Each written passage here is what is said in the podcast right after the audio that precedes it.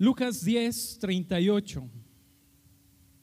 Dice, aconteció que yendo de camino, está hablando de Jesús, entró en una aldea y una mujer llamada Marta le recibió en su casa. Esta tenía una hermana que se llamaba María, la cual, sentándose a los pies de Jesús, oía su palabra. Pero Marta se preocupaba con muchos quehaceres y acercándose dijo, Señor, ¿no te da cuidado que mi hermana me deje servir sola? Dile pues que me ayude.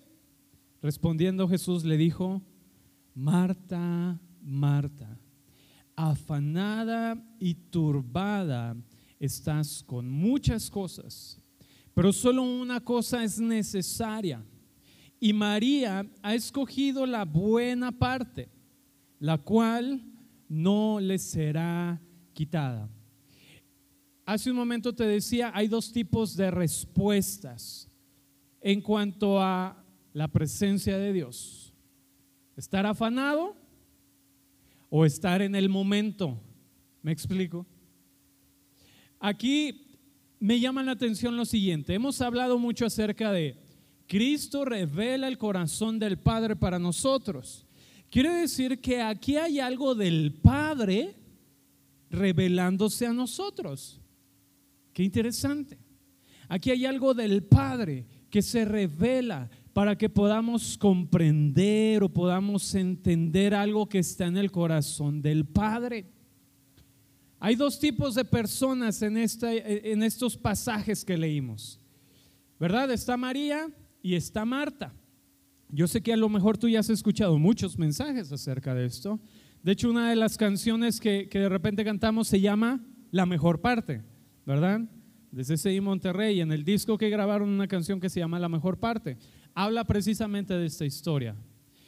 Y lo que quiero que veamos es, aquí de la misma manera que vemos, porque Jesús dice, nada hago yo si no es lo que veo hacer al Padre. Lo que me escuchan decir a mí es algo que el Padre está hablando. O sea, no hago nada por mi propia cuenta. En todo momento, en todo tiempo, no hay un momento y no hay ningún tiempo en el espacio, no hay ningún momento otra vez en el que el Hijo no sea o no revele al Padre. Todo el tiempo, todo momento, el Hijo revela al Padre. Quiere decir que en, estas, en estos pasajes que leímos, el Hijo está revelando algo del Padre también. Y entonces sabemos la historia que María dice está sentándose a los pies de Jesús escuchando la palabra. Pero Marta, ¿qué está haciendo? Está con el quehacer. Yo sé que las mujeres o los hombres, que también los hombres que, que nos toca hacer el quehacer, nos, nos vamos a identificar, ¿verdad? Con Marta. Y, no sé si, si te ha pasado que de repente tú llegas como invitado a la casa de alguien y esa persona te dice, siéntate, ahorita te atiendo. Y se pone a hacer eso, se pone a hacer aquello y, y de repente tú te sientes incómodo. No sé si te ha pasado, te sientes incómodo porque dices, pues déjale ayudo, ¿no? O pues es que estoy sentado y pues estoy aquí sin hacer nada. Y entonces le dices, te ayudo. No, no, no, no, no, no, no, siéntate. Yo, yo lo hago, yo lo hago. Y entonces de repente te dicen, pero cuéntame, tú dime, yo te escucho, pero están haciendo aquí y allá, sí, sí, sí, sí te escucho, ¿eh? Y, lavando los trastes o, recogiendo la ropa, y tú estás ahí, ¿a poco no es un poco incómodo? Dices, si quieres mejor vengo otro día, ¿no? otro día que no estés tan ocupado o ocupada. Pero te dice, no, no, no, sí, sí te estoy escuchando, sí te estoy poniendo atención. La verdad es que seguramente no. Hay dos respuestas, porque Jesús está ahí. Y una de ellas es, dice que María está sentada oyendo, escuchando. Pero la expresión aquí es, está prestando atención. Di conmigo, está prestando atención. Yo estoy seguro, no lo dice aquí, pero estoy seguro, estoy seguro, perdón, que María, Marta, perdón, Marta la que andaba haciendo el quehacer, andaba recogiendo la ropa, los trastes y, todo, y, yo estoy seguro que le decía, sí, Jesús, sí te escucho, tú sigue hablando, Jesús, yo aquí estoy. Y de repente ella anda haciendo de aquí para allá, preparando y que la comida y que para que todos los invitados, y, y ella seguramente también podía escuchar que Jesús estaba diciendo algo, ¿verdad? Pero no estaba poniendo atención, no estaba prestando atención al momento que era momento de prestar atención, pero ella estaba, me llama la atención lo que Jesús le dice. Y recuerda que el Hijo revela qué? Revela al Padre. Y le dice dos cosas. Le dice, Marta, Marta, afanada y qué? Turbada. Afanada y turbada. De hecho, lo que me llama la atención es que Jesús no le dice, deja de hacer lo que estás haciendo. Le dice, hay una condición en tu corazón. Está afanado y está turbado. Y eso te impide prestar atención a lo importante. Porque dice María, dice, solo una cosa es necesaria. Solo algo es importante, solo algo es necesario en este momento Dice, María escogió la buena parte. Dice, no le será quitada. ¿Recuerdas la palabra del sembrador? ¿Sí recuerdas la palabra del sembrador? Cuando dice, aquella, vamos, vamos a la parábola del sembrador rápidamente para recordar, porque hay algo muy interesante que Jesús menciona cuando está hablando de esta parábola. Dice en Lucas 8, unos ah, capítulos anteriores, ah, dice, juntándose una gran multitud y los de cada ciudad venían a él, les dijo una parábola o les dijo por parábola. El sembrador salió a sembrar su semilla y mientras sembraba una parte cayó junto al camino y fue hollada y las aves del cielo la comieron. Otra parte cayó sobre la piedra y nacida se secó porque no tenía humedad. Otra parte cayó entre espinos y los espinos que nacieron juntamente con ella la ahogaron. Y otra parte cayó en buena tierra y nació y llevó fruto a un ciento por uno. Hablando estas cosas decía a gran voz, el que tiene oídos para oír, oiga. Y sus discípulos le preguntaron diciendo, ¿qué significa esta parábola? Y él le dijo, a vosotros os es dado a conocer los misterios del reino de Dios, pero a los otros por parábola para que viendo no vean y oyendo no entiendan. Esta pues es la parábola. La semilla, dice, es la palabra de Dios. Y junto al camino son los que oyen y luego viene el diablo y quita de su corazón la palabra para que no crean y se salven. O sea, el engaño, la mentira. Los de sobre la piedra son los que habiendo oído reciben la palabra con gozo, pero estos no tienen raíces, creen que por algún creen por algún tiempo, perdón, y en el tiempo de la prueba se apartan. La que cayó entre espinos, estos son los que oyen, pero yéndose son ahogados ¿por qué? Por los afanes y las riquezas y los placeres de la vida y no llevan fruto. Dice, los afanes ahogan.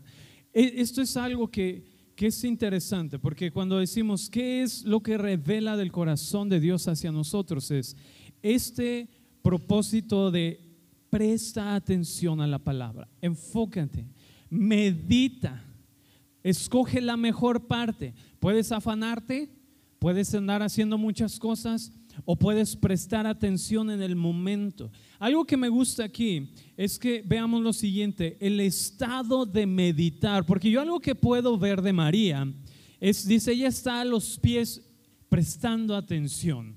O lo que yo veo en esta parte es, ella está meditando aquello que está saliendo de la boca de Cristo y está edificando su vida y ella está escuchando. De manera que el resultado en su vida va a ser en base a aquello que prestó atención, aquello que escuchó. En cambio, Marta está muy preocupada, dice afanada y turbada.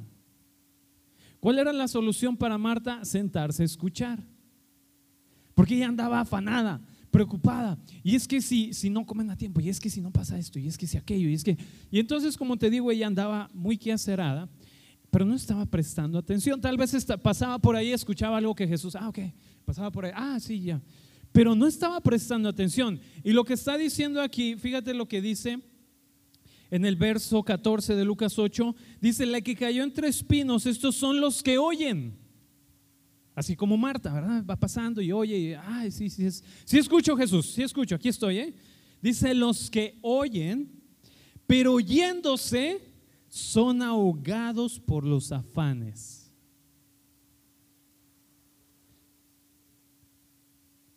Vez tras vez, tú puedes estar aquí domingo tras domingo, ¿verdad? Pero tu corazón puede estar afanado y turbado. ¿Me explico? Puedes venir y está la alabanza, está el tiempo de adoración, pero tu corazón seguramente anda como Marta, ¿verdad? Haciendo cosas ahí, pensando, meditando cosas, afanado.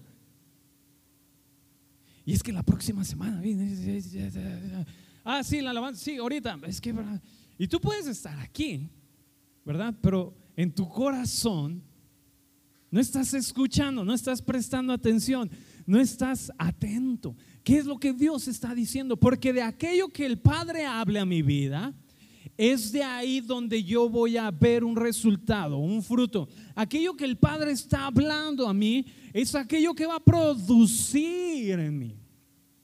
En cambio, si ando afanado, dicen los que oyen, me, causa mucho interés como es, dice, ok, esos despinos es, sí, sí oyeron, pero se van, o sea, sí oyeron, pero llega el lunes y, ay, ¿qué dijo el pastor el domingo? Se me olvidó. llega el martes, llega el miércoles y la preocupación empieza a ahogar lo que, lo poco que oíste, ¿me explico? Sí, pues, como que hubo un momento ahí que una palabra, pero no entendí bien qué dijo. Porque buenos estaban los cuernitos. A ver si llevan cuernitos el próximo domingo. No permitamos que nuestro corazón esté turbado, esté abatido, esté afanado. Esto que Marta está haciendo es como este momento, este estado de meditación continuo y constante. Tu corazón debe estar en este meditar, en esta contemplación. Di conmigo contemplación y meditación. Ahora, cuando digo meditar, no estoy diciendo que, que te pones tu mente en blanco y mm, estoy meditando, pastor. No. Lo que me refiero con meditar es, la palabra meditación viene de meditar. no, déjate explico qué, se referían en la antigüedad con meditar. Con meditar o, los reyes, cuando decían voy, voy al tianguis a pensar, ¿verdad? Dicen hoy en día voy al tianguis a pensar, pero no. En aquel tiempo es voy al jardín a meditar. ¿Por qué? Porque en el jardín había un, tenían normalmente unos estanques muy grandes, había jardines y todo. Y entonces cuando iban por estos jardines, al verse en este estanque veían el reflejo de quienes eran. ¿Me explico? La palabra meditar viene de esto, viene de ver, contemplar, esto es meditar. ¿sí? Entonces, Salmo 23 dice, donde mi me llevas, tú me llevas a las aguas, es la versión, eh, la versión del texto original del Salmo 23, dice, tú me llevas a las aguas donde mi alma refleja lo que soy en ti. Yo, yo puedo verme correctamente en este meditar, en este reflejarme a través de la palabra de Dios en la Biblia agua representa palabras, representa el espíritu. Dice, a través de verme en este reflejo, me veo correctamente y entonces respondo correctamente. Quiere decir que hay dos respuestas en esta parte. El deseo del Padre revelado para nosotros es, siéntate y medita. Siéntate y contempla junto conmigo, participa junto conmigo Pero puedo estar yo, porque estaba Jesús presente, y Marta andaba afanada, me explico, y luego le dice, oye Jesús, dile que me eche la mano, dile que no sea mala onda. Yo aquí me estoy cansando y ella no está haciendo nada. ¿Y cuántas de las veces has hecho tu mejor esfuerzo para que las cosas te salgan lo mejor que puedes?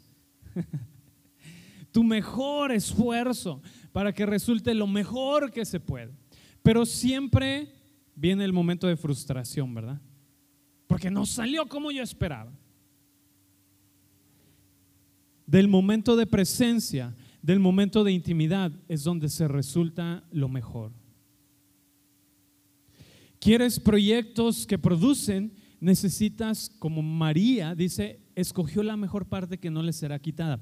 Porque algo que resulta interesante es, por más que te esfuerces, por más que trates de hacer lo mejor que puedes, la mejor versión de ti, ¿verdad? Voy a trabajar en la mejor versión de mí mismo. Me voy a afanar, me voy a preocupar por trabajar en la mejor versión de mí. ¿Qué va a pasar? Porque Jesús le dijo, María escogió la mejor parte porque no le será quitada. Quiere decir que el resultado de Marta se puede ver frustrado. ¿Me explico? De repente todo su trabajo, todo su esfuerzo se puede ver frustrado. Haber construido tanto y de repente, ¡pum!, se vino abajo. ¿Qué va a pasar? Pues eso que ella había tratado de construir va a ser, ¿qué? Va a ser quitado porque va a venir a hacer nada al final del día. Dice, pero María decide estar aquí en la parte de comunión, en la parte de intimidad, en la parte de contemplación, en la parte de comunión que no será arrebatada de ella. Y por eso es que no hay, no está turbada, no está afanada. Está descansando. Ahora, cuando yo hablo de descansar en la presencia de Dios, no estoy diciendo ser perezosos. Es muy diferente. Porque muchos piensan, ah, pues es que habla de un evangelio de que no vamos a hacer nada. No, estoy hablando de descansar. ¿Cuántas veces estamos más afanados, más eh, preocupados por hacer cosas para Dios que por tomar tiempo en esta unión que ya está? Me explico, las dos, María y Marta, estaban en la presencia de Jesús, las dos. Pero solo una de ellas respondió correctamente. Solo una de ellas dijo, no me voy a afanar, este es el momento, este es el tiempo para estar y participar aquí. ¿Quieres que los proyectos que están en, en ti resulten? Solo vienen del lugar donde hay vida solo hay lugar de, en el lugar de comunión nace la visión, nace el propósito y no por hacer mucho. Religión te distrae, religión te va a poner en afán, en preocupación. No es suficiente lo que estás haciendo para Dios, tienes que hacer más, tienes que hacer más, tienes que hacer más, tienes que, ¡ah! tengo que hacer más. Pero cuando estás en esa comunión y decir, yo estoy contemplando, meditando todo el tiempo. ¿Tú sabías que tú puedes, voy a decirlo así, este estado de contemplación en todo momento? Josué 1.9. No se apartará de tu boca este libro de la ley, sino que de día y de noche, ¿qué? Meditarás en él. ¿A qué se refiere? En vez de afanarme, en vez de preocuparme, en vez de estar turbado en mi corazón, lo que yo voy a hacer es sentarme y contemplar, meditar. Ah, qué tremendo es contemplar lo que soy en el Padre, contemplar lo que me ha dado, que me ha restaurado, que me ha hecho nuevo. Cuando tú estás contemplando en la presencia de Dios, entonces te das cuenta que, te das cuenta que eres justo, te das cuenta que eres tan santo, te das cuenta que eres completo, te das cuenta que tienes cielo abierto, te das cuenta que eres la mejor versión de ti por la obra de Cristo. te das cuenta que no se trata de que seas buena persona, se trata que seas lo que Dios es en ti, se trata de que seas y vivas la vida de Dios en ti, no solamente una mejor versión de ti. Cristo no vino para darte una mejor versión de ti, vino para cambiar completamente tu vida. Porque ese es el afán en el que muchos están. Ese es en el agobio, en la preocupación, así como Marta. Estoy trabajando la mejor versión de mí. Te, escucho Jesús, pero estoy trabajando la mejor versión de mí. Cristo no vino a que tuvieras una mejor versión de ti. Cristo vino a que tuvieras el diseño correcto. Cristo vino a cambiar completamente tu vida. No solo tu comportamiento, sino tu vida entera. Entonces en este meditar tú te encuentras sumergido solamente en lo que el Padre está hablando. Y tú puedes estar todo momento, en todo tiempo en eso. Y tú estás caminando y de repente vienen circunstancias, pero ¿sabes qué? No te distraen.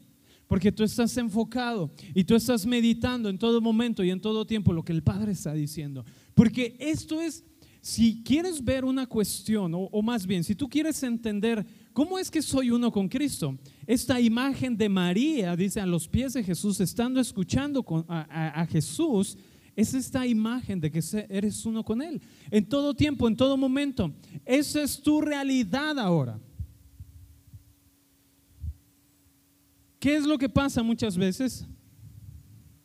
Que nosotros podemos enfocar nuestra mente y nuestro corazón en lo temporal lo que está en momento ahorita, o lo enfocas en la eternidad, en lo que es real en el reino de Dios. La realidad para mí es la que habla el Padre. La realidad para mí no es la que hablan las noticias, no es la que hablan los medios, no es la que habla Facebook, no es la que habla Twitter, no, es lo que hablan las conspiraciones. Eso es otra cosa. Los cristianos somos muy buenos para hacer conspiraciones, ¿verdad? No, es que no sabes la noticia que salió. Resulta que hay lagartos entre nosotros, ¿verdad? y somos muy buenos para eso. Pero para escuchar lo que en el reino de Dios es, ah, sí, no, pues es que esto es real. ¿No? Es que, híjoles, un amigo del primo del sobrino me dijo, pero esto tú decides Tú decides qué tomar para ti. La realidad del reino de Dios o lo temporal. Lo que te será quitado o lo que no te será quitado. ¿Me explico? Lo que no te será quitado es que es la unión, la presencia, la obra de Cristo. Decide permanecer en esto. ¿Qué es lo que te será quitado? tu mejor esfuerzo para ser la mejor versión.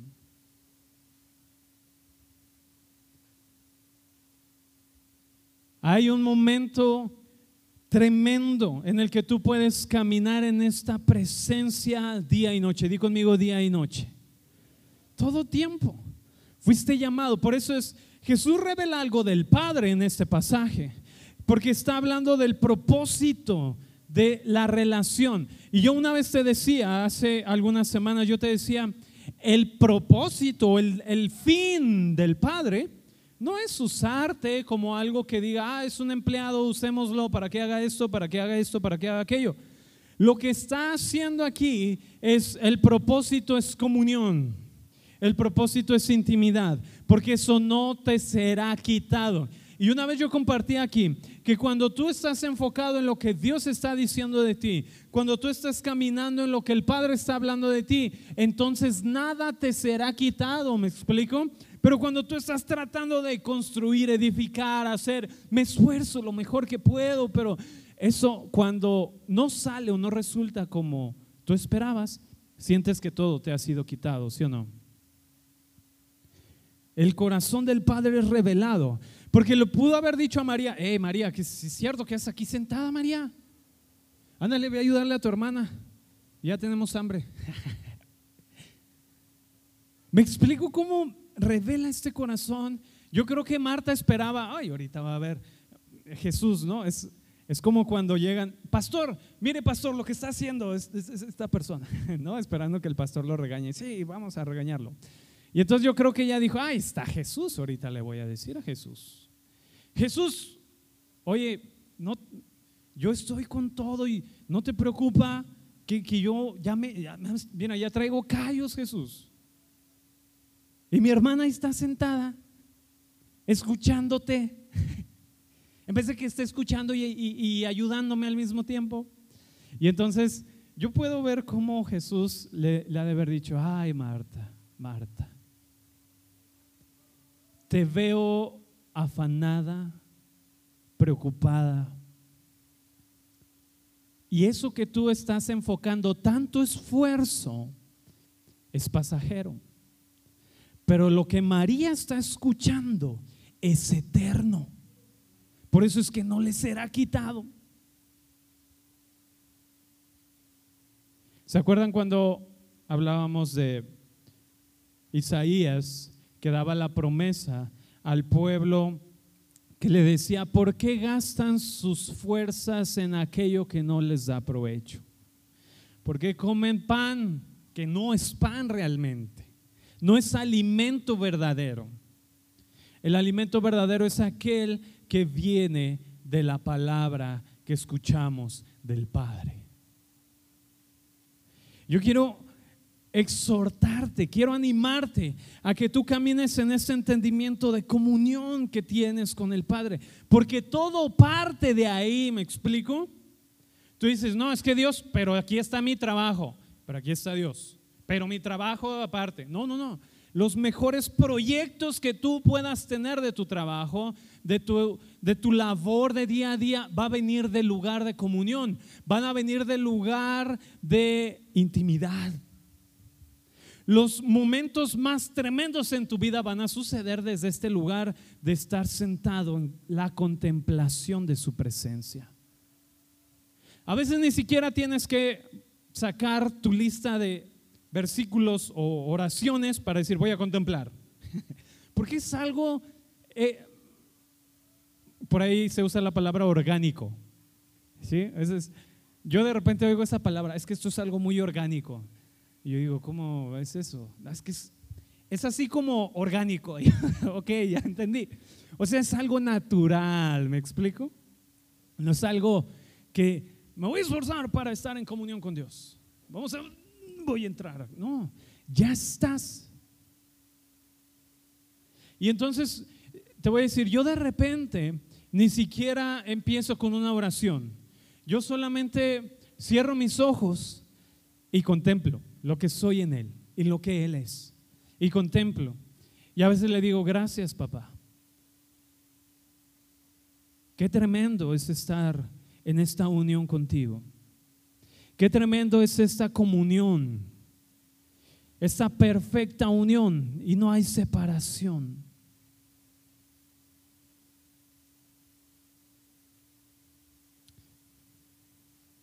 Y meditar y meditar. Puedes ir manejando, ir meditando. Y meditar te va a ayudar a no mentar cuando vas manejando. Los que me entendieron saben de qué hablo. Porque este meditar te va a ayudar a no estar afanado. ¿A poco no te causa estrés el tráfico? ¿No? Estás sentado y estresado en el tráfico. ¿Por qué no meditas? Ahora, no estoy diciendo que Dios no ame a Marta. Dios ama a Marta. Y por eso le dice, Marta, Marta. Hay aquí una, sí, hay una Marta. Dios te ama, Marta. Y todas las Martas que estén escuchando. No estoy diciendo que si te llamas Marta ya estás fuera. No, no, no, no, no. Lo que estoy diciendo es esta respuesta de esta mujer llamada Marta. Y que con amor le dice Jesús, Marta, Marta, te veo preocupada, te veo afanada, pero mira, María escogió la mejor parte la buena parte. Lo que es, dice, solo una cosa es necesaria ahorita. Y ella escogió lo mejor. Lo que está haciendo Jesús aquí es, está invitando a Marta. Le dice, Marta, la invitación está hecha. La invitación está abierta. ¿Sabes qué es lo que me en esta parte es que como que deja abierta, ¿alguna vez han visto una película que deja abierta la escena final y dices, ¿qué? Ya se acabó así. O sea, que dices, ahorita va y pum, se acabó la película y dices, deja abierto aquí el asunto y yo quiero pensar que Marta dijo, tienes razón Jesús. Me voy a sentar junto con María a escuchar también. O, no, no, no, Jesús estás mal, déjame pongo a hacer lo que tenía que hacer. Me explico, dejó abierto ahí. Yo soy de la idea de que Marta entendió esta llamada de atención que le hizo Jesús. O en otras palabras, el Padre siempre va a estar llamándote a ti a través del Espíritu Santo y te va a decir, oye, Marta, Marto, Marte, Martín, a Martín, no estés afanado, no se turbe, dice la Biblia, no se turbe vuestro corazón, tened fe en Dios. Alma mía, ¿por qué te abates dentro de mí? Alma mía, recuerda quién es Él. Él es el que te perdona, Él es el que te sana, Él es el que te libera, Él es el que te llena de favores. Esto es el resultado, o estas conclusiones es el resultado de haber estado en la contemplación de la presencia de papá. Jesús revela algo del Padre y es, el Padre está diciéndote, ven, toma la mejor parte. Pero es que Dios tengo que entregar esto y tengo que hacer aquello. Toma la mejor parte.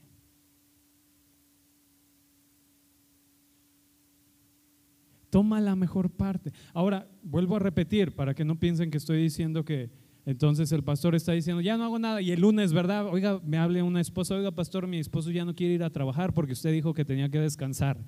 O sea, me refiero a descansar en la presencia de Dios, haciendo lo que haces día a día, ¿verdad? O un papá que me habló, oiga, pastor, ¿qué está predicando? Mi hijo ya no va a ir a la escuela porque dice que usted dijo que descansara todo el día.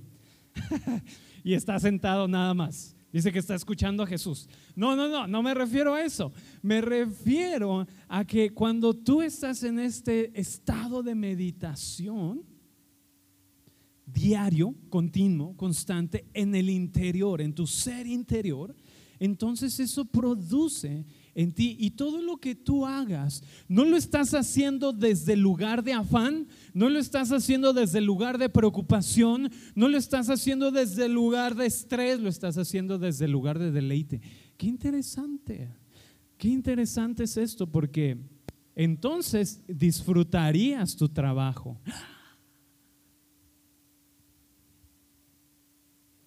¿Me explico? Disfrutarías hacer lo que haces. ¿Cuál es el resultado de disfrutar hacer lo que haces? Hay un fruto. ¡Qué tremendo! No vaya a ser que me hable el jefe de alguno de ustedes, oiga, está ahí sentado nada más y dice que está meditando. No. estás participando en todo tiempo.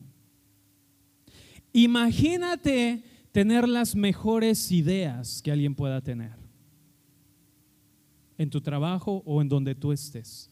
Eso solo va a ser el resultado de escoger la mejor parte, la que no te será quitada.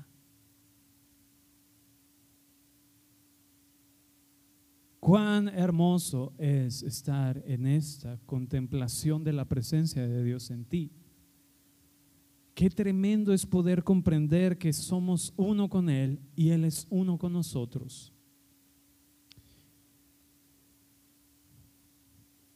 ¿Sabías que Dios le dio trabajo a Adán? Para aquellos que piensen que el trabajo no es de Dios. y Adán se deleitaba trabajando y todo producía. Ahora buscamos vacaciones para descansar del trabajo, ¿verdad? Cuando en el Edén no había vacaciones porque todo era deleite. No era como que tómate unos días, Adán. No, es que todo es deleite. Estoy trabajando, estoy produciendo, pero al mismo tiempo estoy en deleite. Qué tremendo. Ahora, Cristo es tu deleite. Cristo es tu Edén. Puedes ponerte de pie en esta mañana.